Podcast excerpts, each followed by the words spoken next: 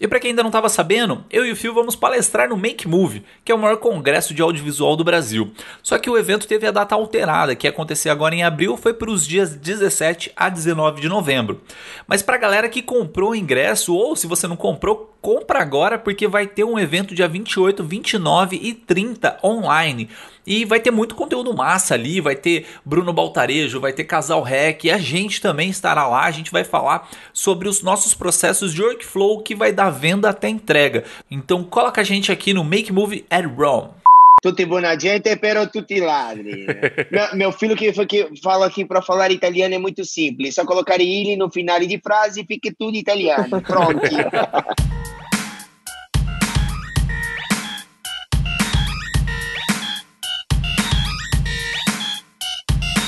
Salve, salve, seguidores da nossa querida Santinha! Bem-vindos a mais um episódio do Santa Mãe do Iso Alto. Aqui a gente fala de audiovisual. Eu sou o Fio Rocha e hoje nós vamos trocar ideias sobre live streaming ou transmissão ao vivo. Se você gosta do português brasileirinho e gosta de falar assim, também é o jeito certo de falar. E eu estou aqui com um time inacreditável, incredible, para gravar comigo, só mestre fera da transmissão ao vivo. Menos eu e o Adriano Fortien, né, Adriano Fortien? Verdade. Deixa eu começar apresentando aqui na ordem da, do videozinho que eu tô vendo na minha tela. Estou com Fernando César, da Triton Filmes. Fala, amiguinhos, tudo bem? Tudo bem com você, Fernando? Então tá bom. Estou aqui com o mestre Marcinho Bertoloni, lá da Lab 3 TV. E aí, mano? E aí, gente, prazer estar aqui com vocês, aqui. Santo prazer, né? Isso aí, santo prazer da Santinha do Visual. o guru da, lá, das transmissões ao vivo do Brasil aí, Imagina, o cara é o mestre. Que é isso. E outro cara que manja muito também de transmissão ao vivo, que trabalha com o Marcinho, inclusive lá na Lab 3, Rodrigo Carrelli. E aí, rapaziada, tamo aí, tamo aí pra somar, falar bastante coisa legal aí pra galera.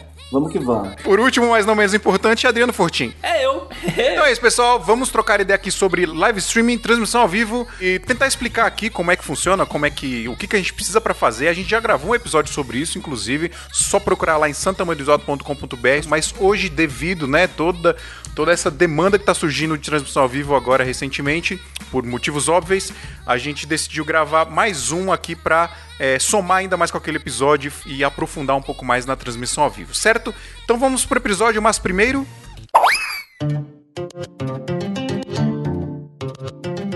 E eu não posso deixar de falar aqui que esse podcast é um oferecimento da Brasil Box, que é a maior loja online de audiovisual, né? Vendendo todo tipo de equipamento, seja de fotografia, seja de audiovisual.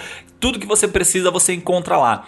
E além do mais, um baita de um parceiraço nosso aqui, já tá mais de 80 episódios aqui junto com a gente, né? E oferecendo também para os nossos ouvintes as melhores condições, né? Sendo que lá você consegue encontrar qualquer tipo de equipamento parcelado em até 12 vezes sem juros. Tem toda a linha das câmeras da Sony, lentes, tudo que você precisa. E se não tiver alguma coisa no site, chama lá o Marcão no, no Instagram, no WhatsApp, que você também consegue trazer coisas de fora ou mesmo negociar condições, negociar preços, consegue falar direto com ele. E além do mais, se precisar de algum descontinho, pagamento à vista também você consegue. Então corre lá brasilbox.com.br. Essa época de quarentena, muita gente em casa, sem nada para fazer, só no Netflix. Cara, sai dessa, velho. Vai pra AV Makers. É a maior escola de audiovisual do Brasil. São mais de 100 cursos com valor único de uma assinatura. Lá você vai ter ah, cursos de edição, cursos de fotografia, cinema, color grading, de operação de diversos equipamentos, motion design, pré-produção e muito mais. Lá você vai ter um conteúdo que assim maior que qualquer faculdade de audiovisual cinema que tem por aí, né? Então você vai ter formações completas, passo a passo detalhado para você aprender gradativamente. Né? Então corre lá, cara, dá uma olhada também no YouTube deles que tem um conteúdo muito massa feito pelos professores dos cursos, né? Então você vai pegar já a metodologia, ver se curte os cursos do cara, mas vai sem medo que você vai curtir pra caramba. Corre lá, avmakers.com.br. Bora pra leitura dos e-mails. Se você quer pular a leitura dos e-mails, é só partir pro minuto que você vai ouvir agora. 19 minutos e 12 segundos. Tô aqui com o Pedro Machado do Audiovisual Art para falar um pouquinho com a gente aqui sobre equipamentos para lives, para streamings, para tudo isso aí, para transmissões ao vivo, né? Então bora nessa aí. É, tem um e-mail aqui para ler. Você lê aqui para nós, Pedrão? Claro, o Lucas Gomes que mandou esse e-mail. Fala galera dos Mia! Primeiramente, queria agradecer o conteúdo de vocês. Estou maratonando quase todos os episódios e queria aproveitar para tirar uma dúvida também. Como vocês fazem transmissões de lives? Queria principalmente dicas de equipamentos que vocês usam. Bora lá! Acho que é esse é o, é o episódio para ler esse e-mail aqui, porque a gente falou bastante aqui do- na gravação do, do episódio mesmo, né? Sobre os equipamentos, sobre o, o workflow que a gente usa, desde equipamentos é, para transmissões menores, né? E a gente foi crescendo, assim, para transmissões médias e para transmissões de grande porte. Mas eu acho que o Pedrão aqui, que é trabalhar no BTG, faz as transmissões de lá e tal, é, pode falar até um pouco mais aí, porque ele não tá participando do episódio, mas tá aqui no- na leitura de e-mail com a gente. O que, que você usa aí, Pedrão? Na empresa, a gente tem vários equipamentos. É, eu acho que eu vou começar do mais simples até o mais avançado. Pode ser? Ô, bora nessa. Na minha opinião, o mais simples de todos e o mais barato é o Blackmagic Deck Link Mini Recorder 4K. Ela é uma placa PCI Express. Isso significa que você pega essa placa e instala direto na placa-mãe do seu computador. Então a vantagem dela é a praticidade, não fica um monte de cabo espalhado na mesa, não tem questão de aquecimento, não tem que ligar na tomada. Mas a desvantagem é que você vai ter que fazer live só daquele computador. Então a pessoa que tá o tempo todo indo de um lado pro outro, fazendo live, uma hora no notebook, outra hora no computador, outra hora em outro lugar, eu recomendo que use o Blackmagic Web Presenter. Ele serve como uma mini mesa de corte. Você manda uma câmera SDI e outra HDMI, e nele tem o botãozinho 1 e 2, onde você escolhe entre uma câmera e outra, e ele dá uma saída loop out e uma saída PGM. Ou seja, é uma saída limpa dos cortes que o Web Presenter tá fazendo. Tem uma placa também, Pedrão, que é a Decklink Intensity Shuttle, que é tipo uma placa de captura mesmo, né? Só que ela é externa. Aí você consegue ligar o USB, não precisa colocar no, de dentro do computador, né? Então você consegue transportar aí notebooks, etc. Eu, eu uso bastante ela. Ela é bem massa também. Também esqueci de mencionar a Blackmagic Decklink 8K Pro. Diferentemente da, Deck, da Decklink 4K, a 8K tem quatro entradas SDI e ela permite com que você conecte quatro câmeras simultaneamente ali.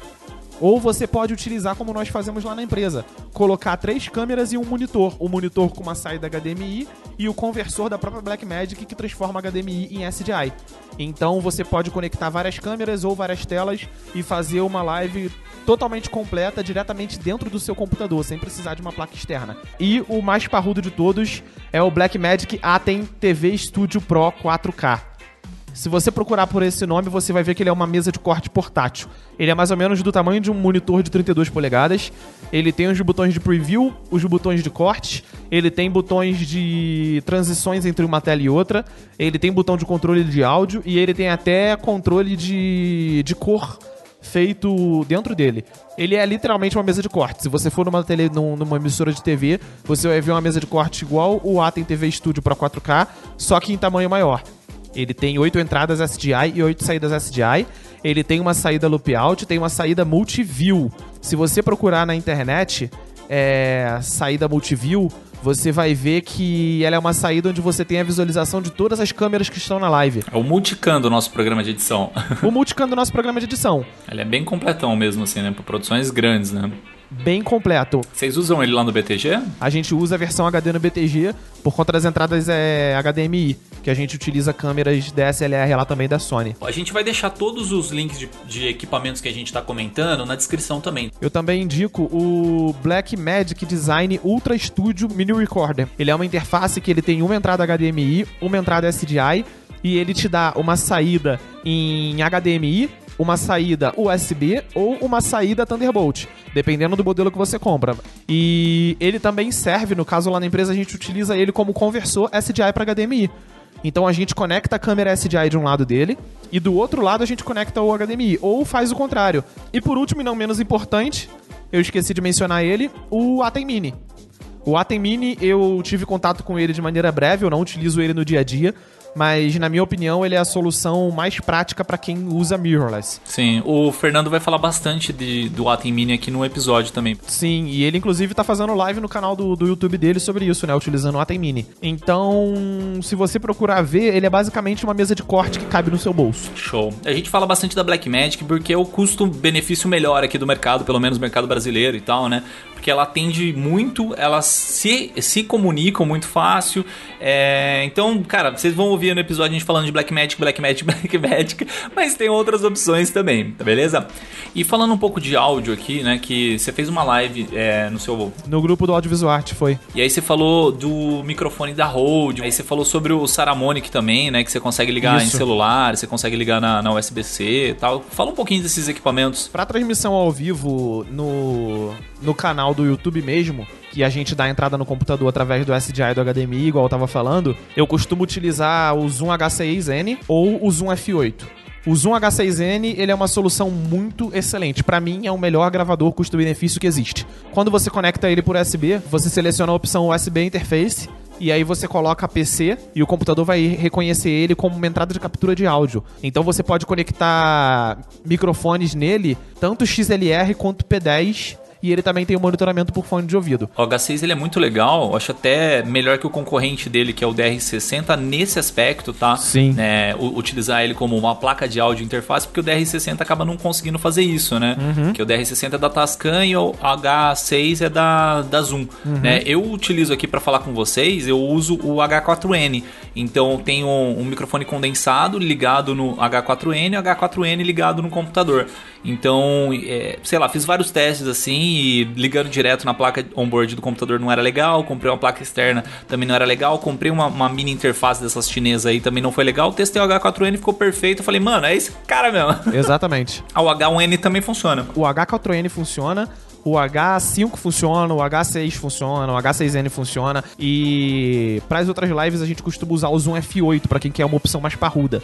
O Zoom F8, se vocês procurarem, ele é uma interface de áudio bem mais parruda, bem mais completa. Até mesmo a galera do cinema costuma utilizar eles, é, é, o Zoom F8 com aquela bolsinha na frente, assim, canguru. A saída de fone de ouvido dele é em P10. Ele tem a conexão USB, tem dois slots para cartões de memória. E ele tem uma coisa muito interessante que os editores de vídeo, principalmente de Premiere, conhecem como auto-ducking. Que é quando uma pessoa fala, o, o software dele abaixa o volume da outra. Então, principalmente quando você tem duas pessoas, uma do lado da outra, utilizando lapela, a voz de uma costuma vazar no microfone da outra. E fica um áudio parecendo que tá com eco, fica uma coisa com uma qualidade ruim, principalmente pra live. Quando eu tô usando o F8N, ele reconhece quem tá com o volume mais alto e ele diminui o volume da outra pessoa que tá captando como paralelo. Então isso dá um áudio muito mais clean, muito mais limpo, muito mais profissional. Obviamente ele é muito mais caro. Para lives no, no Instagram, eu uso celular mesmo, não uso nenhum site, nem nenhuma interface, porque todos que eu testei, nenhum deles dá um resultado legal. Mas a gente tem algumas opções muito boas, cara, pra você melhorar o seu áudio no Instagram. E não precisa ser gambiarra. Não precisa ter um monte de adaptador, um emaranhado de fio, nada disso. A própria Saramonic e a Rode fabricam versões desses microfones e adaptadores. Inclusive, é, eu vou produzir conteúdo sobre isso pra lançar no meu canal, que vai voltar depois de dois anos, só com um vídeo. e vou lançar mostrando na prática como utilizar. Um deles é o mixer de áudio Saramonic Smart Rig. Ele nada mais é do que uma interface de áudio onde você tem a opção com duas entradas XLR ou P10. Ele tem um controle de volume para cada entrada, um botãozinho que você chaveia entre o Phantom Power ou sem Phantom Power, só ele ligado normalmente. Que que serve o Phantom Power? O Phantom Power, caso você esteja utilizando um microfone tipo o Rode NTG4, é um boom que não tem pilha para você botar dentro. Ele depende que o próprio gravador ou a própria interface de áudio forneça eletricidade para que ele funcione com qualidade boa. Então você coloca o Phantom Power e esse Phantom Power fornece energia para o microfone funcionar.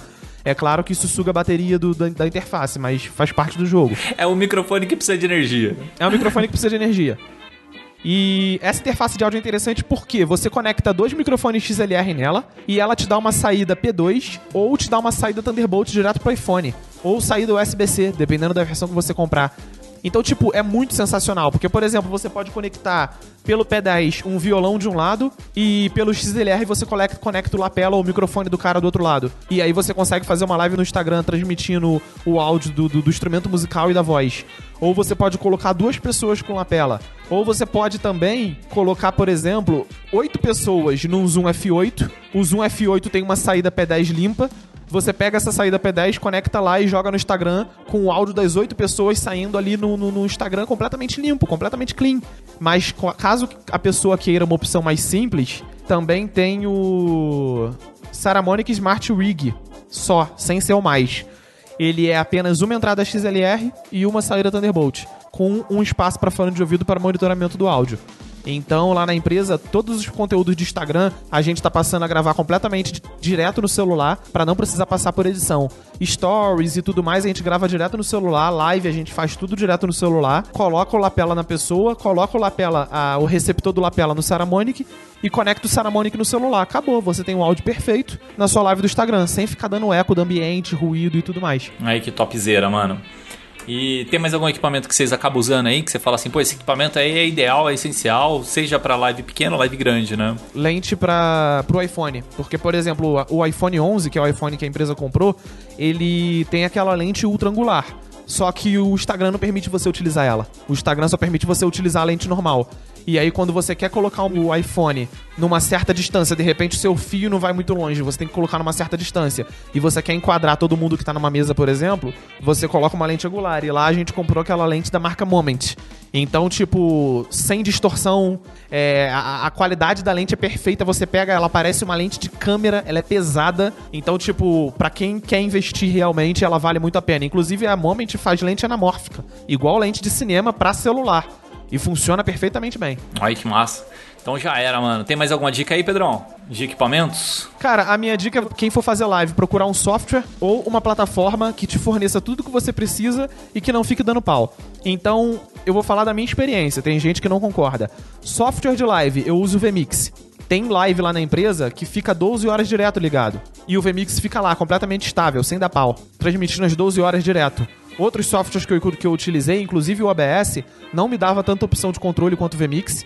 O VMix eu posso colocar é, lower third, eu posso colocar title, eu posso colocar uma vinheta, eu posso colocar música, eu posso fazer uma call dentro do VMix, eu posso conectar em vários servidores ao mesmo tempo pra transmitir no YouTube, no LinkedIn e no Facebook, por exemplo. Então, tipo, na minha opinião, o VMix é a plataforma mais estável e mais segura pra fazer live, porém tem um preço meio salgado. Pra quem quer uma opção gratuita, o OBS, Open Broadcast Software. A gente falou bastante no, episódio aqui, a gente defendeu o OBS também, defendeu o Wirecast também, né? Os meninos da Lab 3 falaram um pouco mal do VMix, mas. É, Mas é, é questão de gosto, né? Que nem Final Cut e Premiere.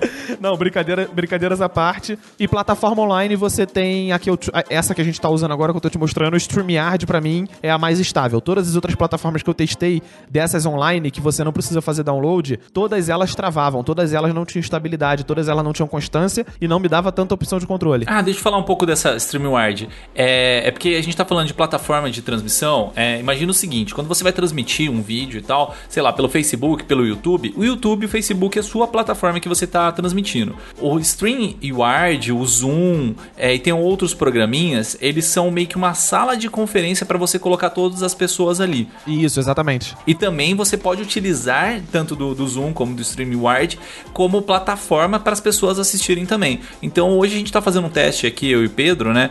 É, nessa plataforma achei bem interessante, assim. Tem a versão gratuita dela, assim como a Zoom. Sim. Né? Só que o bacana dela é que ela é toda web, né? Então não precisa de um programa que nem o Zoom. Não, e além de ser toda web, ela tem muitas vantagens, como por exemplo, você pode compartilhar a sua tela para mostrar de repente um PowerPoint ou algo que você esteja fazendo. Vamos supor que ne- nessa, nessa live aqui eu esteja querendo mostrar uma edição que eu tô fazendo no Premiere. Eu posso compartilhar minha tela, abrir o Premiere, editar e eu vou transmitir.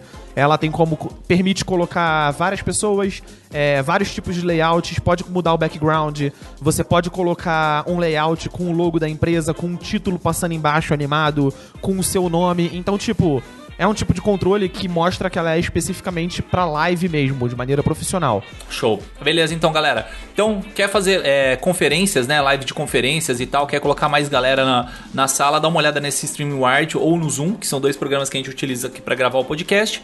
E para programas de, de transmissão mesmo, aí tem o OBS, tem o Wirecast, tem o VMix, que a gente vai falar mais no episódio. Bora nessa, partiu o episódio. Falou, Pedrão! Valeu! Uou!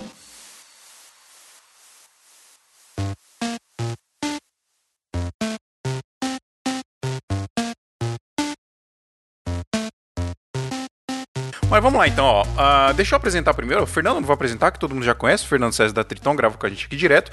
Marcinho, Lab 3 TV, Você é o CEO da Lab 3 TV, Marcinho? É, é head de negócios, fica melhor, né? Head de negócio.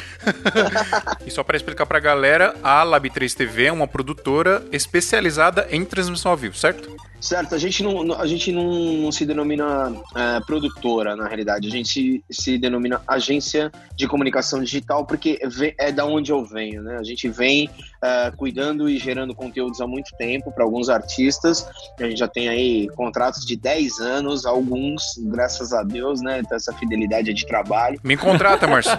Claro, Manda jobs. Onde eu mando o currículo? rh.lab3.tv. Aí, pessoal, rh.lab3.tv. Ó, O Santa tirando empregos. Gente, um minutinho só que eu tô mandando um currículo aqui já volto. Cara, já chegou, bicho. Que isso, Os velho? caras são muito rápidos, você é louco. Que isso? Ao lado de Marcinho, estou aqui com o Rodrigo Carelli, que já gravou com a gente. Inclusive, o Rodrigo Carelli é meu brother, cara. A gente trabalha muito junto, né, Rodrigo? Sim. E, com- inclusive, conheci o Rodrigo através do Adriano e conheci o Marcinho através do Rodrigo Carelli. E não vou te chamar de Rodrigo mais, vou te chamar só, só de Carelli, que é assim que o povo te conhece aí no, no mundo do audiovisual. Nas quebradas aí de, de Grajaú. Grajaú X. Grajaú X. Mano, o maior empreendedor de audiovisual do Brasil é o Rodrigo Carelli. o Rodrigo também trabalha com, com o Marcinho lá na Lab 3, né? Inclusive, como eu já falei aqui, conheci através lá. Quer falar alguma coisa aí, Rodrigo? Quer dar um salve pra galera? Ah, quem não me conhece, eu sou especialista de áudio e vídeo e o meu foco sempre foi atender outras produtoras, agência, parceiros. O meu foco nunca foi atender o cliente final. E aí, assim, eu conheço bastante produtora em São Paulo, principalmente. E é isso, eu dou esse apoio técnico, monto equipe, somo nos projetos, entro com estruturas de equipamentos e tamo aí, tamo aí pra somar. Exatamente. Excelente profissional, não é porque é meu amigo não, mas preciso falar isso aqui. Vamos lá, pessoal. Então, ó, tô entrando aqui na nossa pauta de transmissão ao vivo. Eu preciso começar do jeito simples aqui. Eu sei que a gente vai chegar na parte das parafernálias de mandar um, um satélite pro céu pra gente conseguir transmitir para o espaço sideral, mas eu quero começar simples. A galera é que tá precisando fazer live hoje em dia e aí tá rolando esse boom, né? Tá rolando essa até uma sobrecarga, Tem mil lives aqui no meu Instagram, cara. chuva de live, né? Eu vou ter que rodar meia hora ali ó, as bolinhas de stories pra acabar as lives. Todo mundo, a galera já fazia live antes com o celular. Pegava o celular aqui, selfie, pá. Como é- tem, tem alguma forma da gente melhorar isso com o celular? Tipo, eu tenho um celular só e eu quero melhorar o jeito que eu quero transmitir isso pras pessoas. Eu acho que imagem não tem muito o que fazer, talvez a gente trabalhar com luz, né? Porque celular não tem muito o que fazer com a questão da imagem, mais com luz, que melhorando a luz vai melhorar a imagem. Mas a gente pode pensar no áudio também. O que, que vocês dizem aí que dá pra gente fazer? Acho que é com relação ao celular, primeiro o modelo do celular, né? Porque eu acho que é, ele influencia assim quando você você tem um modelo com uma câmera melhor é, e com os recursos de câmera. E áudio, principalmente, cara, conseguir embu- embutir um áudio dentro do celular para que ele consiga mandar esse sinal melhor. Eu acho que só nisso você já consegue ter uma boa qualidade. Acho que estabilização é legal também, usar ali um, um Osmo, né? A gente faz, a gente mexe com bastante artistas aqui e nessa, principalmente agora na- no, no Covid, nessa, nessa época, é, a gente está tendo que é, é, ensinar esses, esses caras a, a fazerem alguns tipos de conteúdos legais. Então, por exemplo, uma Osmo com um iPhone é, já é legal, né? Para você conseguir ter um pequeno movimento eh, suave, estabilizado. Eu acho que esses pontos são legais. O problema, às vezes, de usar uma Osmo é conseguir botar um áudio nisso, né? A gente é, não encontra muitas opções de microfone Bluetooth que realmente funcionam. Acho que o Carelli a gente teve numa set junto e até viu umas soluções, mas não sei se a gente chegou a, a testar, e se o Carelli conseguiu testar isso, né, Carelli? Que a gente viu uns microfones Bluetooth, porque senão como é que você põe um cabo ali para usar o Osmo, né? Mas eu acho que é nesse caminho aí você já vai ter uma boa qualidade. É, só pra galera entender, quando você coloca o cabo ali, você tá gerando um peso a mais, né? E fica ruim de balancear no Osmo, né? Exato, perfeito. Ah, explica o que é o Osmo, assim, porque tem uma galera também que não sabe o que que é. Tem dois tipos, né? Tem, o- tem o Osmo que ele já tem a câmera e tem aquele que é próprio pra você colocar o celular, né? É, esse, esse Osmo que a gente tá falando é o Osmo Mobile. E tem os Xinglings, se é que a gente pode falar Xinglings nesse momento, mas os, tem os Xinglings aí que, que, que são legais. Mas o Osmo da, da DJI, uma marca que, que costumam funcionar muito bem, tem uma boa qualidade de equipamento, de durabilidade, mas ele é justamente o estabilizador que você encaixa o celular dentro de um espaço que você acopla o celular e ele faz a estabilização do próprio celular sem precisar de câmera, sem precisar de nada. Você tem alguma solução aí de áudio, Fernando, para celular? Que você acha legal? Então, é, acho que tudo começa com o valor do investimento, né? Essa acho que é o, é o ponto-chave. Tipo, existem soluções e existem soluções baratas que não vão funcionar tão bem, mas dá para resolver a pequeno prazo, assim, né? E a longo prazo, se quiser fazer um investimento definido, assim, é, eu recomendaria o Rode Wireless Link, se for gravar sua voz. Você tem como a saída dele colocar na entrada do microfone com cabo específico, com a ponta P3, e você vai ter uma lapela sem fio com muita qualidade ali, só que aí aumenta o investimento, tem pelo menos uns R$ 1.500 para ter um lapela sem fio, sem falhas, com qualidade, né? Agora, se for um áudio de linha, se for qualquer outra coisa assim, uma gravação, principalmente em igrejas assim que tem um áudio mixado numa mesa, aí através de cabo acho que não tem muito o que fazer mesmo. É, eu acho que a gente tem que pensar também, por exemplo, tem, é, a galera que tá com iPhone novo aí, que não tem mais a entrada de fone de ouvido, ou até celulares novos que não tem entrada de fone de ouvido, né? Tem que torcer para talvez esses microfones que usa sem fio, né? O próprio AirPod ele já tem um microfone muito bom, né? Se você quer ter uma qualidade um pouquinho melhor ali de áudio para transmitir com o iPhone. Agora tem que ver no Android um microfone legal, né? Se o, o celular tem entrada de fone de ouvido, existem uns lapelas próprios para celular, né? Que aí você pluga na entrada de fone de ouvido do celular e ele funciona bem. A gente tem tem um aqui, inclusive, que funciona legal. Mas ninguém mais tem aqui, a gente não usa mais ele porque ninguém mais tem aqui celular com entrada de fone de ouvido, já era, né? Ah, eu tenho, mano. Meu Moto G8 aqui é entrada de fone de ouvido. Alguns celulares ainda tem, né? O S10, que é o, tipo, tirando agora o último lançamento, era o mais recente e tem também, né? Tem, né? É que os caras tá falando aí tudo de iPhone aí, ó. Vou falar do, dos pobrezeiros aqui, ó. Que, que vai fazer live com o Moto G8.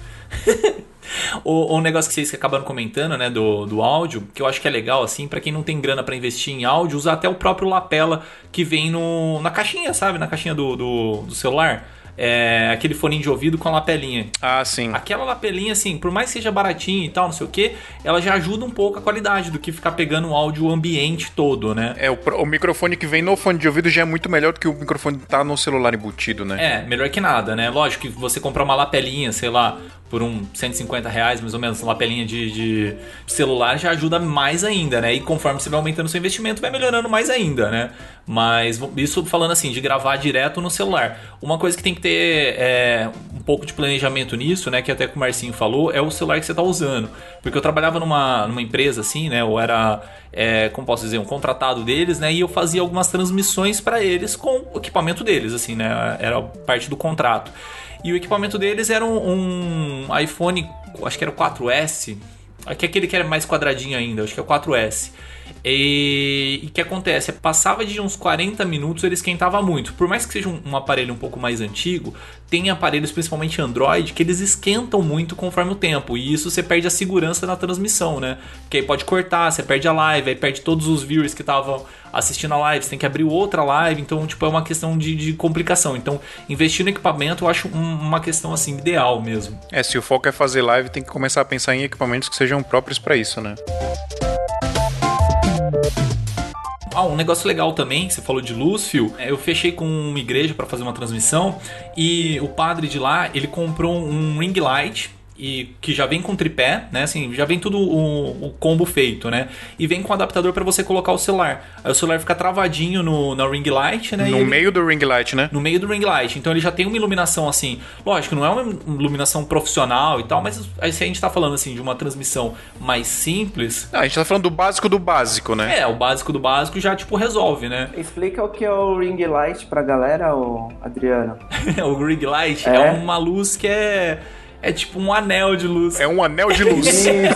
Vira quase um anjo a pessoa, né? É. Exatamente. As blogueiras usam muito, né? As, as, blogueiras de maquiagem, aí que fica até aquela bolinha no olho, assim. Fica show aquela bolinha, hein? Sim, fica legal. É legal pra caramba. Aquilo ali a galera fazia uma puta gambiarra antigamente pra fazer clipe, né? Sim. Pegava LED, botava na madeira, agora já vende o bagulho pronto. Esses jovens não sabem o que é ter que criar equipamento pra trabalhar. Sofrer, sabe o que é sofrer.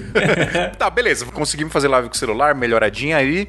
Agora eu quero aumentar as minhas possibilidades. Eu quero colocar, sei lá, duas câmeras, fazer corte. O que, que eu preciso pra fazer isso? A gente tem algumas soluções. Agora tá ficando da hora, hein? Então, porque, ó, vamos falar de 2019, do começo de 2019 pra cá, começaram a surgir algumas soluções interessantes pra gente fazer isso, né? Porque antigamente você precisava de toda aquela parafernália, switcher, encoder, um monte de coisa.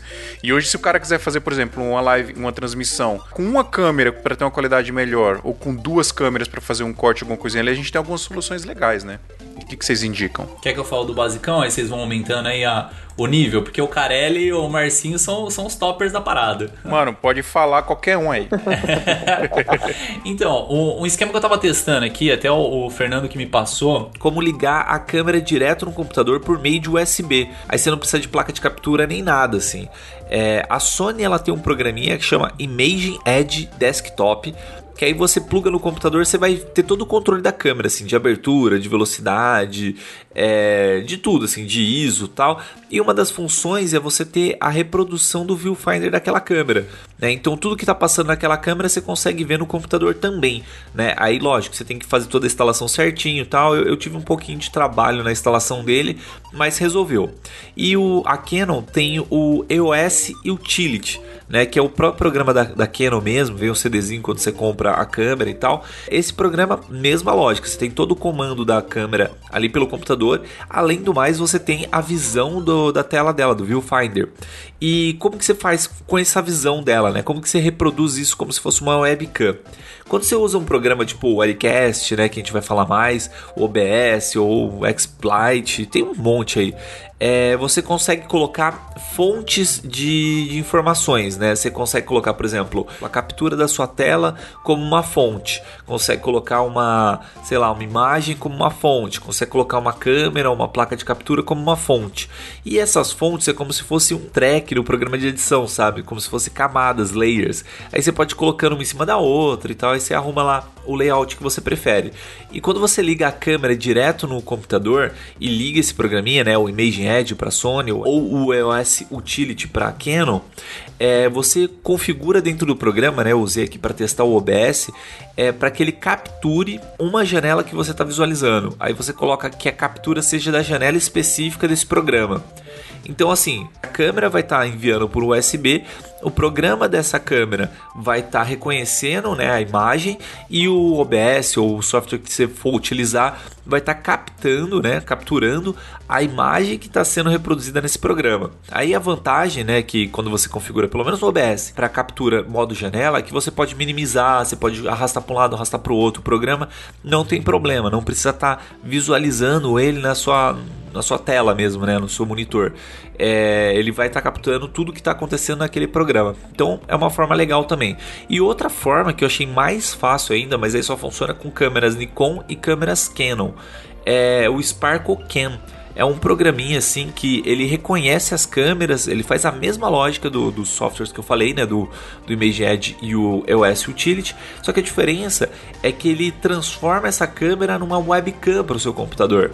Então, qualquer programa que precise, né, ou que tenha a função webcam, você pode colocar essa câmera lá. Né? Então, por exemplo, sei lá, eu quero fazer um Skype com uma qualidade melhor, eu posso colocar uma Canonzinho, uma Nikon ali apontando para mim, plugado no USB, abro o SparkoCam e aí ele transforma isso aí numa webcam e eu fico com uma qualidade muito melhor. Né? Então, tem até a galera que faz live de jogando games e tal, que você fala, caramba, mano, mas é que da hora o fundo desfocado, uma imagem bem definida e tal. Normalmente o cara ou tem uma placa de captura, né, que evita que você tenha que fazer todo esse processo de USB, eu já vou explicar certinho, é, ou dá para fazer dessa forma também. O único problema do SparkleCam é que ele é pago, né, então eu tô usando aqui a versão gratuita, que ele deixa uma marca d'água ali pra gente, né. Já ia te chamar de rico já. É. E aí, aí para quem tiver interesse também pode pagar aí. Eu acredito que ele, ele consiga reconhecer mais de uma câmera por USB, assim, porque eu tava fuçando aqui numas umas opções dele e eu, eu acredito que dá para fazer isso. Acho que a Nikon também deve ter um programa dela, mas como eu não uso Nikon, eu não sei te falar certinho.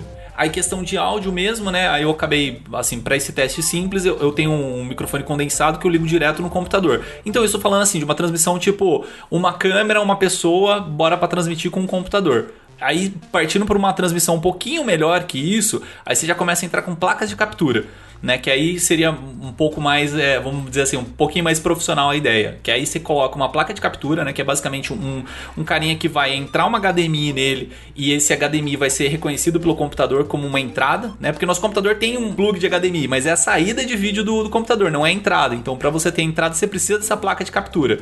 Tem várias, né? Até o, o Carelli me falou de uma agora, que eu vou até comprar de você, né, Carelli? Qual que é aquela que é baratinha lá que você falou? É EasyCap. EasyCap? É uma placa chinesa, né? Vende lá no AliExpress. De gamer. O foco dela é mais pra, pra jogar com ela online. Com quantos megabits ela, ela comprime o arquivo? Você sabe? Cara, pelo que eu vi, ela só filma em 1080p e 12 megabits de, de bitrate. 12? Sim. 12, é 30 frames, 1080p e 12 megabits de bitrate. É, é assim, ela é bem, vamos dizer assim, bem simples, mas é, ela tem várias funções, tá? Então ela, ela tem entrada, é, uma entrada e uma saída de HDMI. Então você consegue, tipo, jogar a uma HDMI da câmera para ela e dela para uma televisão, porque ela tem entrada Isso. e saída. Então entra a câmera nela, sai a câmera para um monitor, por exemplo. Nossa, essa plaquinha é fantástica você mandou aqui, hein, Marcinho?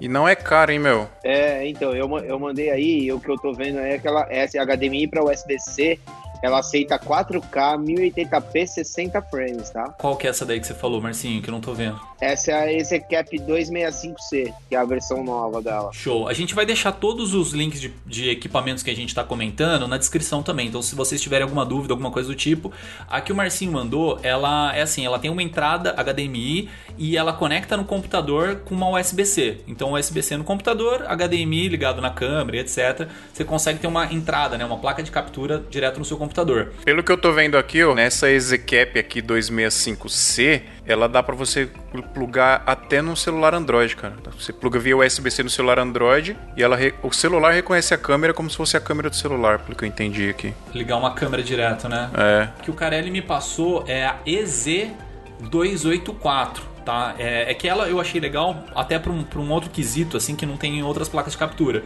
que é você poder colocar um pendrive ou um cartão SD nela. Por mais que seja, assim, bem restrito, você só pode colocar um cartão de 16 GB ou um pendrive até 16 GB, tem uma galera que isso atende bem. Então, eu até tava falando no grupo lá do podcast do SMIA, né? Não lembro quem que tava me falando, acho que foi o Thomas, que falou que ele precisava fotografar um conteúdo enquanto a imagem da câmera dele é, era gravada, né? Aí ele tava pensando em colocar um Blackmagic Assist, né? Que é um monitor que consegue gravar o que está saindo na HDMI da câmera, ou colocar um Atomos, né? Que é mesma lógica, é um monitor que grava, né? Ele tem um cartãozinho, um, um SSD que acaba gravando o conteúdo nele. E aí eu falei, cara, você pode usar essa plaquinha, que é mais barata, né? Em torno de, sei lá, 500 reais mais ou menos. E ela tem um slotzinho de cartão, de pendrive. Então você coloca o cabo HDMI na câmera e nela e ela grava direto no cartãozinho. Então também é uma saída. Da hora. E o legal é que ela tem um botãozinho em cima que você aperta, ele já começa a gravar. Você não depende de estar tá conectado a uma máquina para gravar, por exemplo, a imagem. É, não precisa do computador, né? Isso pra gente colocar uma câmera, né? A gente ligar uma câmera no computador. Agora se eu quero ligar mais que uma, qual que é a solução mais próxima aí que a gente tem para ligar duas câmeras num, num, E aí a gente já parte para o, o software de transmissão que a gente precisa, né, para fazer o corte e tal. Então, se for um, uma forma econômica de se fazer, duas plaquinhas dessa. Dá para ligar as duas no computador? É, via USB. E aí você liga uma câmera no HDMI em uma placa, a segunda câmera via HDMI na outra placa e faz o corte via o software. Por exemplo, um software frio, OBS, é, entendi, entendi. Eu coloco duas fontes lá no OBS só para o pessoal é, entender. Nesse software a gente vai entrar um pouco mais nele, mas a gente coloca várias fontes de, de, de mídia no, no, no, software. E eu consigo colocar, por exemplo, a tela do computador como uma fonte, consigo jogar, sei lá, uma apresentação PPT para eu fazer uma transmissão e ficar passando essa apresentação em PPT para a pessoa. E aí eu colocando duas câmeras de fonte, eu consigo fazer o corte direto no software, né? Como você está falando aí. É isso aí. Eu vou precisar de um computador com processadorzinho legalzinho, né, para empurrar tudo isso. Vocês acham que não precisa disso? É, o bacana se ele for 5 para cima, né? Se for 3, já vai começar a sofrer um pouco. E 8 GB de RAM. É, no mínimo. Porque o problema não é só você cortar. Você tem que encodar isso, você tem que subir isso para a internet. E aí o processamento vai lá para cima, né? Mandar pra internet exige muito processamento, né? Então tem que ter um computadorzinho razoável. Principalmente da placa de vídeo. Outra solução legal também pra gente ter duas câmeras, mas aí já a gente já tem um investimento um pouquinho maior, é o Web Presenter, né, do, da Blackmagic. É. Você não gosta O dele, machinho eu não Marcinho? O gosto. Carelli já manda. Eu gosto. O Carelli já manda. É, eu gosto dele muito também, cara. Eu acho que é uma solução é simples pra uma parada que pra gente não ter que ficar fazendo gambiarra, né? O, o único problema dele é o investimento. Ele não é um Então, equipamento barato. é, né? esse é o único problema dele, porque assim, ele é um equipamento bacana, mas a gente enxerga ele um pouco limitado, porque ele é só um switcher. Você depende de ligar ele no computador para ele encodar, o computador encodar, né, mandar o sinal para a internet. Se já tivesse esse serviço de encoder nele, ele ia ser perfeito, né, pelo valor. Ô, Carelli, mas me explica uma coisa. O que, que é esse encoder, basicamente? Ele vai jogar pra internet direto sem precisar de um computador? É isso? Dependendo do equipamento, sim. Dependendo do equipamento, ele vai converter esse sinal que você está entrando com a câmera, ele vai fazer todo esse processamento e vai fazer essa conversão para subir para a internet. Agora, se esse equipamento externo não fizer isso, quem vai fazer esse papel do encoder é o computador. Eu ainda não entendi muito bem como é que esse encoder é feito diferente do computador. Porque se eu tiver esse encoder aí, é um equipamento à parte ou, por exemplo, o switcher lá da Blackmagic ele já tem esse encoder? Não, é um equipamento à parte. O switcher ele serve só para como se fosse uma extensão de tomada. Não tem um Benjamin. Vamos começar no básico que é o Benjamin. Você coloca a tomada da TV e a tomada do videogame, né? Como se fosse um Sim. switcher. Falando do vídeo, você coloca ou HDMI ou SDI para somar essas câmeras e você escolher qual câmera você quer mandar para um determinado local. Entendi. Ele é pra colocar uma câmera e você fazer a sua apresentação do PPT, né? Do computador ou do vídeo e tal. Nisso ele é prático. Só que em, em épocas de ah, tem mini, cara, né? Com quatro inputs, até a, a versão standard que eles soltaram um pouco atrás e agora soltaram uma mais pro, que vem com encoder, né? Que a outra não fazia.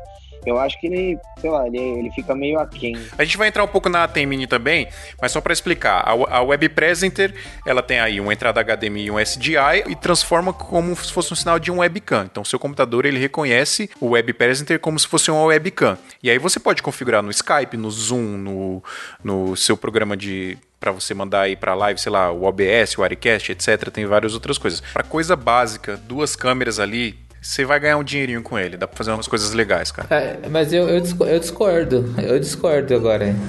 Eu estou sentindo uma treta! Eu gosto de tretas. Diga, Fernando.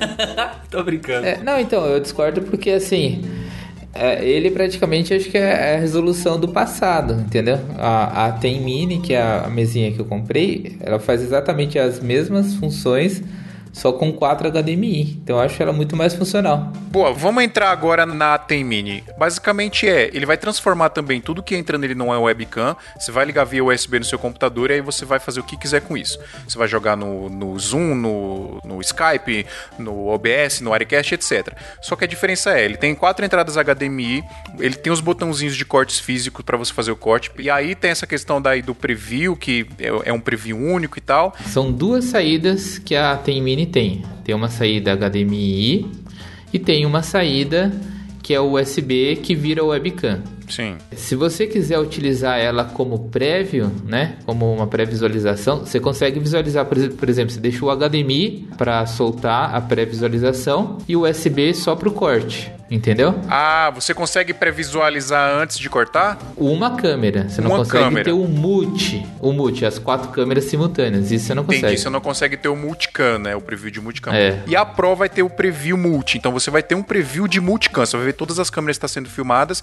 E aí você pode, por exemplo, se comunicar, dirigir o, o cinegrafista que está ali filmando e vai dizer, ó, filma tal coisa, filma tal coisa, segura aí que eu tô em você e etc. Basicamente, a AT Mini vai fazer isso. E é um equipamento um pouco mais barato e a gente pode considerar que é um equipamento para usar para eventos aí de pequeno a chegando ali quase no médio porte que a gente pode fazer. Porque aí tem algumas limitações do HDMI também que a gente pode falar um pouco mais. Ah, vamos, vamos parar de discutir isso aí, ó. Tem as duas. as duas funcionam como switch, quer dizer, o que, que é o switch que vocês nem explicaram direito, né? E aí, tá tirando, Adriano? Eu expliquei sim. É uma mesa de corte. É, mesa de explicou corte. sim. Vocês vão colocar, tipo, as quatro câmeras num equipamento e esse equipamento vai permitir que você escolha qual das câmeras vai passar. Isso é o switch, né? A vulga mesa de corte. É, né? a, a mesa de corte, né? A- O Tricaster que a gente usava antes, né? Nem- Não, não, para. Pelo amor de Deus. Por quê? Não, Não, é que a gente não gosta Porca. dela. Ela roda em cima de um sistema operacional. Tenho ótimas histórias de TriCaster, de falhas da TriCaster, se vocês quiserem. Né? A Tricaster, assim, só pra explicar pra galera, é, uma, é um equipamento inteiro, né? Na época que ainda não tinha tanto esses programas que a gente consegue instalar no nosso computador pra fazer uma mesa de corte, né? Então ela era um sistema operacional, já tinha todas as entradas nela, então ela era basicamente uma, uma parada fechada pra você resolver as suas transmissões, né? Hoje a gente tem vários equipamentinhos que consegue colocando, plugando no computador e usando o computador como mesa de corte, né? Qual que é a vantagem do computador como mesa de corte? Porque as entradas que tiverem chegando no computador você consegue visualizando, né? Então imagina o seguinte, vocês estão filmando, sei lá, um, um jogo de rugby com quatro câmeras. Se você não tiver o preview das quatro câmeras, você não tem como saber como que tá acontecendo ou, ou o que, que o cinegrafista tá filmando nas outras câmeras. Então, dependendo do porte do evento, você precisa ter é, esse sinal de multicâmera. Né? Eu acho que até o Marcinho pode falar um pouquinho aí sobre isso, né, Marcinho? Como que funciona essa questão aí de multicâmeras, de, de eventos maiores, assim? Para um programa de rádio, onde você já tem o posicionamento das câmeras definidas, mas você sabe que a câmera 1 é do apresentador, que a câmera 2 é 2 e a 3 é 3, acabou. É uma solução perfeita, né? Perfeito, porque você faz sozinho um programa de rádio dentro do estúdio, aí você pode jogar lá o SPC para dentro de um note e fazer o Facebook reconhecer e streamar, né? Então acho que uma igreja, tem várias situações que você conseguiria fazer, usar ela, né? Eu não sei se vocês vão voltar para o assunto da TriCaster, mas eu acho que assim, só queria falar assim, a, a TriCaster não é só um switcher, né, cara? Ela é muito mais que isso. Se ela funcionasse e ela não rodasse debaixo de um sistema operacional que é o Windows, né? O Windows. Não fala mal do, do Windows, hein? O fio tá aqui. Não, a gente teve muito problema com relação à estabilidade da plataforma. É, até porque você, você não conseguia rodar numa, uma tricaster, você não rodava num, num notebook, ela era uma torre. Né? E a torre, a gente, por exemplo, ia para Recife fazer um evento, ia com duas torres, né? A gente chegou a fazer um evento em Recife com três línguas: é, português, inglês, espanhol. Não adianta. O, o sinal de vídeo era o mesmo, mas os áudios eram diferentes. Então passava por esse mix, que eram as tricaças. Pô, cara, eu lembro até hoje que os caras jogavam as- os cases do- do- dos PCs. Quando a gente chegou no evento para montar o evento, ah, não tinha uma placa no lugar, a placa de mãe entortou, o gabinete quebrou e a gente ficou na mão. Teve que comprar, é, teve que alugar outros equipamentos, enfim, a gente ficou na mão. Ô Marcinho, só deixa eu fazer um comentário que você falou de, de voo, né? Que a galera arrebenta a mala. Tá quase batindo em dois, mano. O ca- a, gente em Cancún aí passando a minha mala vindo, eu olhando pra ela com tudo que imagina, tava meus encontros ali, era. Você imagina, sem os encontros não fazia nada, né? E eram os PCs. Round one. Cara, o cara, o cara, se ele não tava num bom dia, juro por Deus, ele jogou a mala Vai. com uma altura, cara, que eu esmurrava o vidro do aeroporto, assim, da- Pô, tipo, não faz isso com a minha mala, desgraçado, né, cara? Assim, Não, berrando. E, ó, cara, chegou a polícia pra saber o que, que o senhor tá batendo no vidro. Eu falei, "Ué, cara, hijo de puta! Pô, cara, eu sei que aí me levaram pra alfândega, aí que- queriam entender que tanto tinha na mala, tava lá, cara. Arregaçaram os dois PC, cara. Assim, foi. Nossa, cara, que raiva. You lose. Mas deixa eu falar disso aí que você comentou. Assim, uma das primeiras empresas que eu trabalhei chamava ISAT, né? Que fazia transmissão. Ela começou como satélite, né? Então por isso o nome ISAT. Aluguei muito satélite, mano. é, velho, satélites era zica, fazer transmissão, porque a galera hoje tem internet e tal, 3G, não sei o que, mas cara, naquela época era loucura. E não tinha notebook que nem tem hoje, né, pra fazer, a- aguentar assim, encodar e Claro. tal. Então a gente levava essas maquinonas, assim, tipo, a gente tinha uns cases gigantes, assim e tal. E aí, é, quando a gente precisava pegar um avião, né, normalmente assim, o evento fechava, tipo, da noite pro dia, né, então as passagens já eram caras. Carregava no colo, né? É, cara, e aí que acontece? A gente a gente levava lá, tipo, três cases de equipamento, né? Porque assim, era um que era o principal, o dois que era o backup e o terceiro é se der zica no, no É isso, aeroporto, cara, se é der isso, qualquer é cagada, tem o terceiro. Isso aí não ficou velho, não, porque a galera do VMix agora tá tendo que ser igual. É assim, né? Pois Eu estou sentindo uma treta! Não fala mal do VMix, não fala mal do VMix. Aí qual que era a sacada? A gente chegava no aeroporto, né? Tipo, nossa passagem, sei lá, é, um, um evento que eu fiz uma vez para pro Senac, né? Saiu, tipo, sei lá, 700 reais o voo pro Rio de Janeiro. E de mala, a gente pagou, tipo, 4 mil reais, tá ligado? De excesso de bagagem. É. Era muita bagagem. Nos dias de hoje, totalmente inviável, né? Que os caras cobram até o ar que você respira quando você entra no avião. E aí, galera, o que, que vocês estão achando do episódio? Tá da hora, né? Pois é, o nosso projeto aqui a galera elogia muito, mas a gente precisa muito da ajuda de vocês também para continuar, para que ele nunca pare. E sabe como é que vocês ajudam a gente?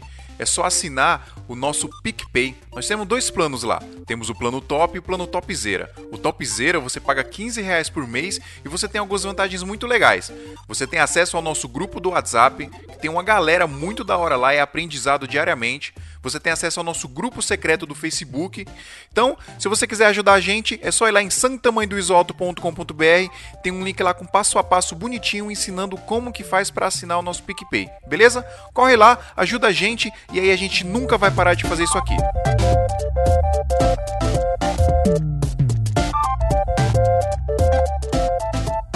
Ô Marcinho, vamos partir agora pra brincadeira de gente grande. Vamos trocar ideia agora pra gente meter, sei lá, seis câmeras pra filmar um show, transmitir isso pra milhões de pior, pessoas. cara. Me diga aí, me diga uma situação pior, vai. Na pior Black Friday da Latam do ano passado foi o maior, desafio da minha vida, cara. Explica com o que, que foi, o que, que você precisou pra fazer isso. Cara, foram 42 pessoas na produção. Primeiramente, estou chateado que você não me chamou, só pra constar, mas Eu não te conhecia nesse momento ainda. não interessa, tá? Você tinha que não- me conhecer, cara. Eu já mandei meu currículo, hein? Eu já mandei meu currículo.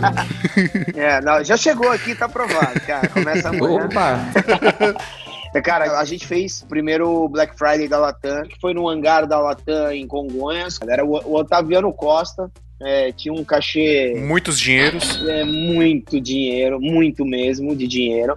Então você imagina que eles queriam que a responsabilidade toda fosse nossa, inclusive da logística do Otaviano. Você imagina o risco e a gente negou. É, então eu acho que é muito importante você saber qual é o seu tamanho e quais, e quais responsabilidades que você tem que assumir. Com relação à captação e produção, a gente ficou responsável por fazer toda a produção visual.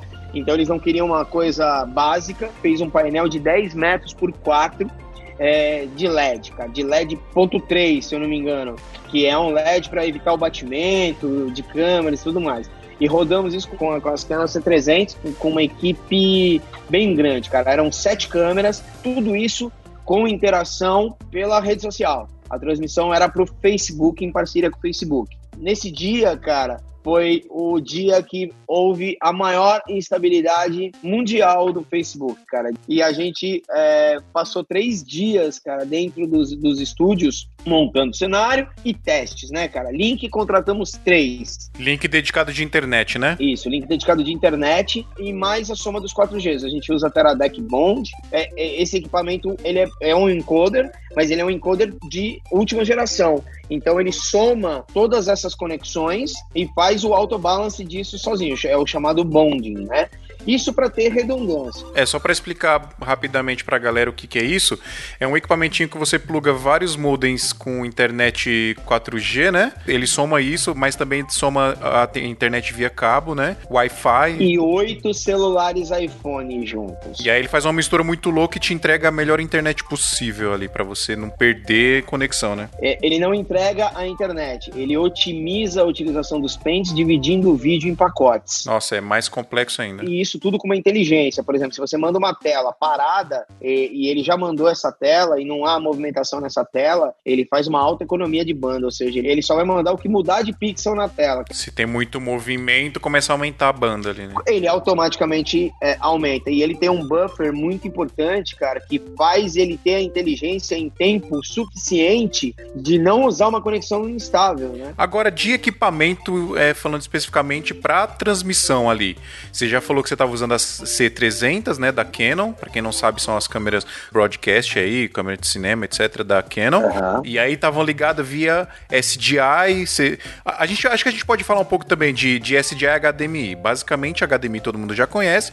SDI é uma conexão também de vídeo, é um cabo também para mandar vídeo, mas ele você tem um pouco mais de, de qualidade de conexão, Segurança. segurança e você também aumenta a distância, né? A gente chega seguro até uns 100 metros, né, cara? É isso aí, 100 metros. Se a gente for passar de 100 metros, a gente parte pra fibra logo. Mas no SDI, por ele ter um encaixe, BNC. o BNC, isso. O conector BNC, ele tem uma trava. Vamos dizer, a gente faz muito show. Aí você vai colocar uma câmera HDMI. HDMI tem vida própria. Isso é o que a gente costuma dizer lá em casa, né? Tá ele às vivo, vezes né? funciona, às vezes não, é, dependendo de estática, dependendo de tudo. E, mas mais do que isso, o HDMI ele não tem uma trava, ou seja, você põe um HDMI numa câmera é, de gargalo de palco ali, por exemplo, na mão, que o cara tá com um transmissor, um Hollyland ou um, um, um Teradek Bolt.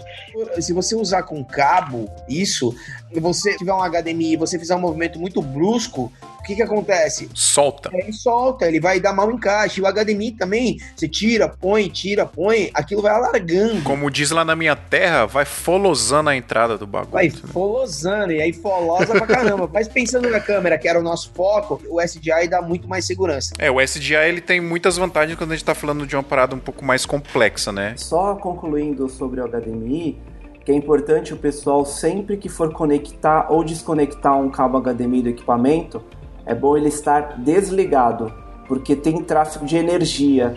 E aí você pode queimar ou a saída da, da sua câmera ou a entrada do equipamento. É sempre bom estar com ele desligado. E também tem a- as soluções sem fio, né? Que você tava falando do Teradek aí pra explicar pra galera. Tem o transmissor sem fio da Teradek, tem da Holy Land também, né? Deixa eu aproveitar e comentar que vocês estão falando de cabo. Um cabo também que é legal pra caramba, que acaba rolando bastante em transmissão, é o intercom. Né, que a gente usa muito pra conseguir se comunicar com os outros câmeras, né? Então quem tá na mesa de corte, tal, ele tá vendo como que tá as câmeras, ele sabe onde que tem que ser o enquadramento e pra ele se comunicar com os outros câmeras, pode ser lógico, sem fio, né, um sistema sem fio, só que sai um pouco mais caro, ou pode ser passando um cabo de intercom e utilizando um equipamentinho de intercom. É, esse equipamento assim, ele é basicamente é só um rádio, né, pra você conversar com, com a mesa, é basicamente o câmera com a mesa ou câmera com os outros câmeras quando libera, né? E às vezes tem um outro equipamentinho que chama Tali. Que aí fica na frente da câmera, né? Algumas câmeras já tem, né? Que a gente tá falando aí da C300. Acho que a C300 já tem um Tali nela mesmo, não tem? Eu conheço o Tali por causa da Blackmagic, que tem a opção lá Tali Light. A luzinha da frente, quando a câmera tá em rec, a luzinha fica acesa, né? Sim, mas só se tiver ligado no Atem, se eu não me engano. Porque é uma comunicação da Blackmagic. A Blackmagic tem isso. Ela, ela liga todos os equipamentos dela. Não, não, a, a Pocket normal. Se você apertar o rec nela, a Tali liga na frente. Ah, sim, não. Mas eu falo de acender e apagar. Ah, isso sim, isso sim. É o PGM, né? Quem tá no PGM, ela entende é, pro cara entender que ele tá no ar, né? Exatamente. Então, imagina assim, ó, por exemplo, um apresentador lá, o Rodrigo Faro, ele tá apresentando e tem várias câmeras apontando pra ele. Pra ele saber qual câmera que tá ou se ele está falando com a câmera que realmente tá sendo transmitida pra TV, ele tem que ter alguma referência. E o que, que é essa referência? É uma luzinha que fica acesa na frente da câmera. Algumas câmeras já tem o talo interno, né, que nem a gente comentou aí da Pocket e tal. Ela tem uma luzinha na frente dela que acende se ela tá sendo é, ativa, vamos dizer assim. E algumas outras é colocado um equipamentinho ali em cima. E quando é colocado esse equipamento, pode ser sem fio ou pode ser com aquele cabo de intercom que eu acabei comentando, né? Que é tanto para comunicação como mesmo colocar qual é a câmera que tá ligada, né? Com a luzinha acesa. Ou pode ser o equipamento brasileiro, né? O câmera balançando a mão, assim, ó. Olha aqui, olha aqui. Ah, é. Já fiz muito isso. Eu queria perguntar pra vocês um pouco sobre os softwares que vocês usam pra transmissão, né? Que a gente já comentou da TriCaster, que é um equipamento inteiro fechado, que usa o sistema Windows, mas vamos falar dos sistemas que você consegue colocar no computador, dos softwares, né? O OBS, XSplit, é, o Edcast, o que, que vocês usam aí? O melhor gratuito hoje, acho que seria o OBS, né? É, o VMix eu acho que também é gratuito, não é o VMix? É, o VMix você tem 60 dias pra brincar. E aí depois vem a, a versão pra você comprar. Sem macete. Aqui nós não sabemos nem o que que é torrente. O que, que é torrente? Mas se a gente colocasse uma comparação de um com o outro, eu queria saber de vocês, o que, que vocês usam para transmitir? Na verdade, a gente não usa o software para transmitir, a gente usa o encoder, que é externo, é um equipamento externo. Acho que são situações. A gente é, depende da situação, né? A gente, por exemplo, faz um programa é, de parceria com, um programa de rádio, onde lá na rádio tem um, um, link muito bom e aí uma pessoa toca essa operação. Quer dizer, então a gente usa o Wirecast há muito tempo. Eu acho ele prático para fazer as inserções de grafismo e etc. Acho ele prático para cortar. Eu acho que ele tem uma interface muito amigável e bonita também, né? Muito. Ele tá o quê? Uns 600 dólares mais ou menos. A Studio é 700 dólares e a Pro acho que mais uns 300 dólares, acho que. Só pra galera que tá ouvindo assim imaginar o que é o Wirecast, é, sabe aquela tela que você vê no programa de TV, que aí fica várias telinhas. O Wirecast ele te dá isso, tá? Ou o Wirecast, ou o VMix, ou OBS. Ele vai te dar o multicam de todas as câmeras que estão entrando naquela, naquele computador que você tá usando. E ele tem uma função que é o encoder, que é, é transmitir direto pro, pra internet. Ou se não, como o Carelli falou, você usa um equipamento ligado no computador que vai transmitir pra internet, tá? Então o Wirecast vai funcionar como multicâmera para você, ou para colocar, por exemplo, algum GC, alguma animação, alguma, é, sei lá, alguma máscara no, em cima do vídeo, né? Até croma, né? A gente costuma usar o Wirecast hoje, não para encodar, até porque a gente tem muito tempo de, de mercado aí fazendo, a gente, graças a Deus, foi bem pioneiro no começo. Então a gente costuma fazer o quê? A gente corta as câmeras na Atem, passa esse sinal para um Wirecast, faz todas as inserções de PNG nele e de cartelas. E esse Wirecast via HDMI manda para um encoder externo que vai fazer com segurança a soma de todas as conexões. É que é, no seu caso, assim, você trabalha com transmissões grandes, né? Que nem agora a live que vocês fizeram do Inimigos da HP, né? Que você fez. Uhum. Então são transmissões grandes, assim, que aí tem que ter essa redundância mesmo, né? Que a gente tá falando de backup desde internet, backup até de, de equipamento que você tá usando, né? Então tem backup do backup para pra live, né? É basicamente uma televisão não pode ter falha. Backup de pessoas, uma segunda equipe dormindo lá no carro o dia todo. Corona, né? Começou Corona. a tossir, alguém tossiu, troca. Adriano, eu, eu sou da seguinte opinião: se é pra fazer, faz direito. Eu acho que live é live, não pode cair. Essa é a minha opinião. Não, tá certo. É tipo TV, cara. Se cair, zicou tudo. Não importa se é a igreja, se é o culto, não tem experiência pior do que você tá lá sentado como audiência para assistir uma coisa que foi comunicada e isso começar a travar e cair, cara. É, é, é muito ruim. A experiência.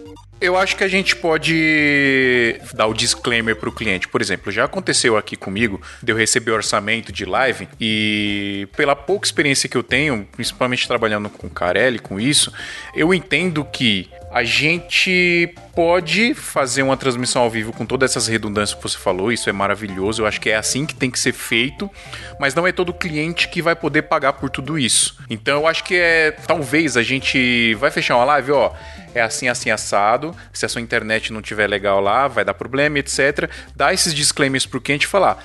Dá para fazer? Vai rolar? Vai. As chances de dar um problema se a sua internet for boa, se é uma transmissão um pouco mais básica, as chances de dar problema são muito pequenas.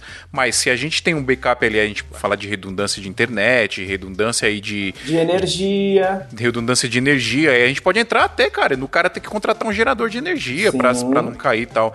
Então, tudo isso eu acho que o cliente tem que estar ciente. Mas eu acho que também não pode simplesmente falar, cara, não vou fazer sua live porque não, você não vai me pagar tudo isso para fazer. Eu acho que a gente tem que entender o, o tamanho do trabalho é claro, como você falou aí mesmo, Marcinho, é uma parada que é um pouco mais básica ali, uma coisa que dá para fazer com, com pouca coisa.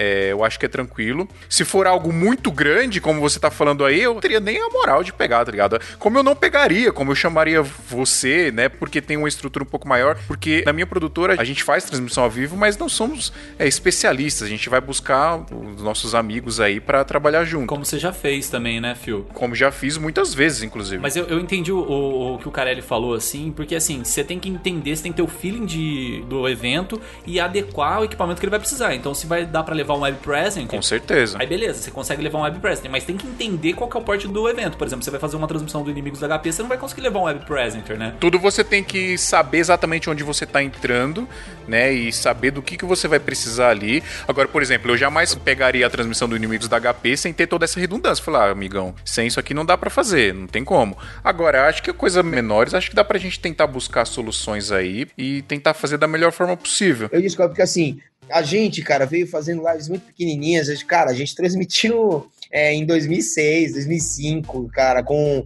Flash Media Encoder, sabe? Assim, é, e a gente chegou no patamar que a gente chegou hoje de poder falar, não, cara, os caras têm segurança justamente por ter o pensamento assim, não importa o tamanho da live, a gente precisa fazer direito. Então, assim, eu entendo, eu acho que passar o risco pro cliente é ok, só que, cara, você vive de portfólio, é a tua vitrine. Se você tá assinando uma live e essa live cai, não é feio pro cliente, é feio para você também. Então você tem que tomar muito cuidado, ou então, se você tem medo, não assina a live. Tome suas conclusões e tome suas decisões aí. Joga a bucha na mão do ouvinte. Choose your destiny.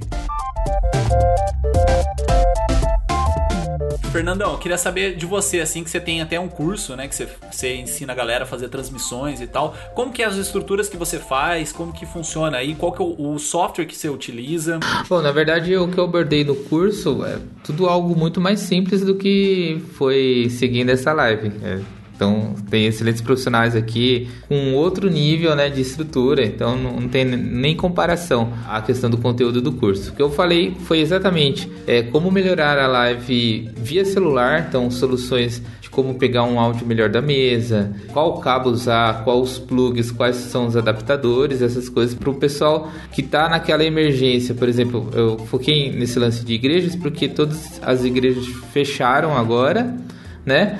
E as pessoas estão meio desesperadas de, de continuar Frequentando, né? acontecendo né? lá os cultos tal, e, e, e ter essa conexão com os seguidores, né?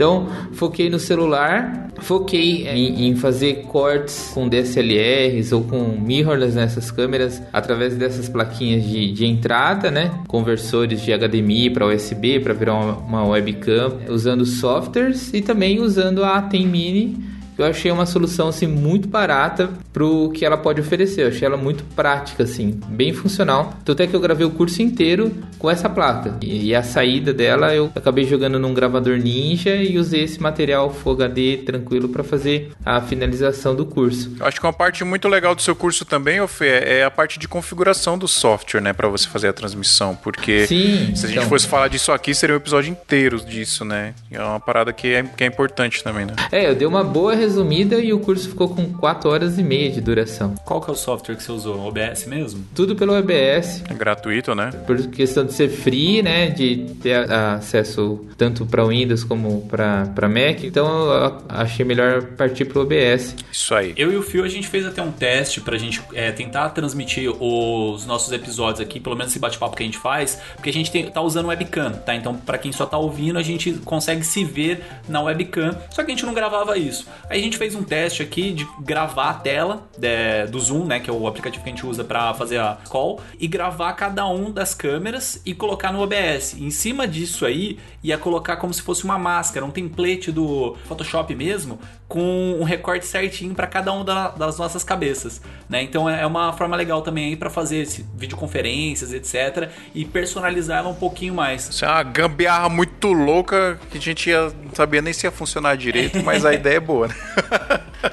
Mandei um exemplo de máscara do Twitter aí que a gente fez com a Emicida e o Lázaro Ramos pro projeto Movimento Ubuntu pro Twitter. E a gente fez essa máscara aí que vocês falaram. Inclusive, até fazer uma dica pra galera, para quem vai transmitir assim. Falando de uma estrutura menor, né? Lógico, o Marcinho, o Carelli, eles trabalham com produções grandes e, assim, falar de uma estrutura assim menor é até loucura assim perto deles. Mas um esquema que a gente faz para transmitir pro Instagram é usar um sitezinho que chama instafeed.me barra RTMP. Então aí você cadastra lá, coloca seu usuário, sua senha do Instagram. Você entra lá, baixa um trojano no seu computador já. Baixa uns trojanos. Não, para de mentir, não baixa não.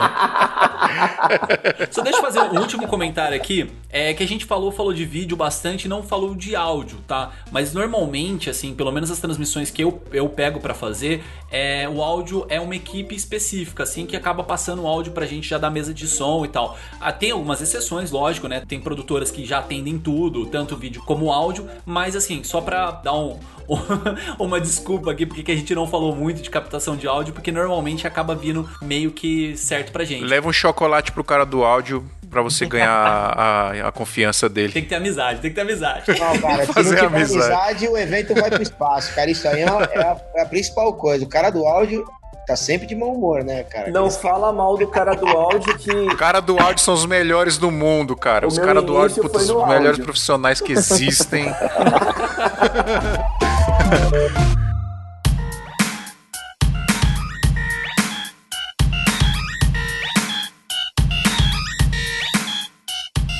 galera, eu- acho que é um conteúdo muito vasto, não daria pra falar tudo aqui em apenas uma hora de episódio, mas eu espero ter dado uma luz aí pra galera. E, mano, é o que a gente sempre fala aqui: pesquisa, vai ver vídeo no YouTube, vai ver como é que faz a parada. Segue o Carelli e o Marcinho aí no Instagram, que os- toda vez que os caras faz live, posta 3 milhões de fotos. Hack, hack, hack. É que é, que é, eu adoro isso, cara. É as legendas de todas as fotos do Carelli. é os bastidores. Fala aí, qual que é seu Instagram, Carelli? Já fala o seu na seguida aí, Marcinho. É arroba Rodrigo Carelli com dois I no final. E o Carelli é com C. O Carelli, ele gruda GoPro no tripé da câmera pra filmar a câmera filmando a parada. Cara, é, o Carelli pra backup, ele é o backup do backup. Fui fazer um videoclipe com o Phil e com ele, ele colocou a Blackmagic filmando e gravando, colocou ligado o o Blackmagic Assist em cima gravando e ligado do lado uma GoPro gravando também. Tipo, se der zica na câmera, tem a gravação do, do monitor, se tiver zica no monitor, tem a GoPro ali salvando e vai que vai. Sa- Sabe com que eu aprendi isso? Não precisa nem dizer, né, Marcinho? Com quem que você aprendeu redundância, ô Carelli? Com Com quem? quem? Com quem? da hora. Fala seu Instagram aí, Marcinho. Arroba Marcinho Bertolani no meu Instagram pessoal, que não tem nada de pessoal, a gente posta trabalho mesmo, a gente precisa trabalhar. E arroba Lab3TV é o Instagram da Lab, fica lá com Segue Lab 3 aí que nas próximas semanas, só falando aí, 20 lives aí. a gente tem muita live com artista grande, bastante show no YouTube, segue aí. Enquanto a gente tá sofrendo na quarentena, os, os caras não param de trabalhar. Há 10 dias atrás eu achei que eu ia falir. Falei com a galera, falei, galera, olha, não sei não, mês que vem é melhor vocês já ficar esperto que o bagulho tá louco. Mas de, cara, do, de domingo pra cá, parece que a gente vai conseguir andar melhor. Aí, se Deus quiser, a gente tem uma galera dependendo da gente. Top E o demais. seu, Fernandão? Qual que é as suas redes sociais? O meu Instagram é Fernando César, dois underlines na frente. E da empresa é Triton Filmes. Mas pode ser só o Fernando César que já era. Dá um salve lá no Fernando César que já era. O meu é Adriano com Y, número 14, me segue lá. E o seu, Fio? Fio Rocha com desenho no final. Muito obrigado, pessoal. Muito obrigado por ouvir mais um episódio. Se quiser saber mais sobre Santa Mãe do Isoto, quiser ouvir os outros episódios, só ir lá em santamanhodoisoto.com.br. Tem tudo bonitinho lá. Se quiser mandar e-mail pra gente com dúvidas sobre tudo que a gente falou aqui, ouvintes arroba santamanhodoisoto.com.br. Manda dúvida lá que a gente vai tentar responder o mais rápido possível e da melhor forma possível pra vocês. É isso aí, pessoal. Muito obrigado, Carelli. Muito obrigado, Marcinho. Muito obrigado, Fernando. Muito obrigado, Adriano. Muito obrigado, ouvinte. E até semana que vem. Valeu! Bom, tic-flex, tic-flow. Valeu, galera. Abraço. Hack, hack, hack. Hack, hack. Eu falei pra você que eu vou roubar esse seu slogan. Pode parar que já tá patenteado. Você tá ouvindo a Santa Mãe do Iso Alto, Iso Alto, Iso Alto, Alto, Alto. Claro, claro. Desculpa. Não, deixa o Marcinho falar que ele quer me contestar. Ele quer... Marcinho. Marcinho quer treta. É. Não, eu quero, eu quero treta! É, Este episódio é um oferecimento de Brasil Box.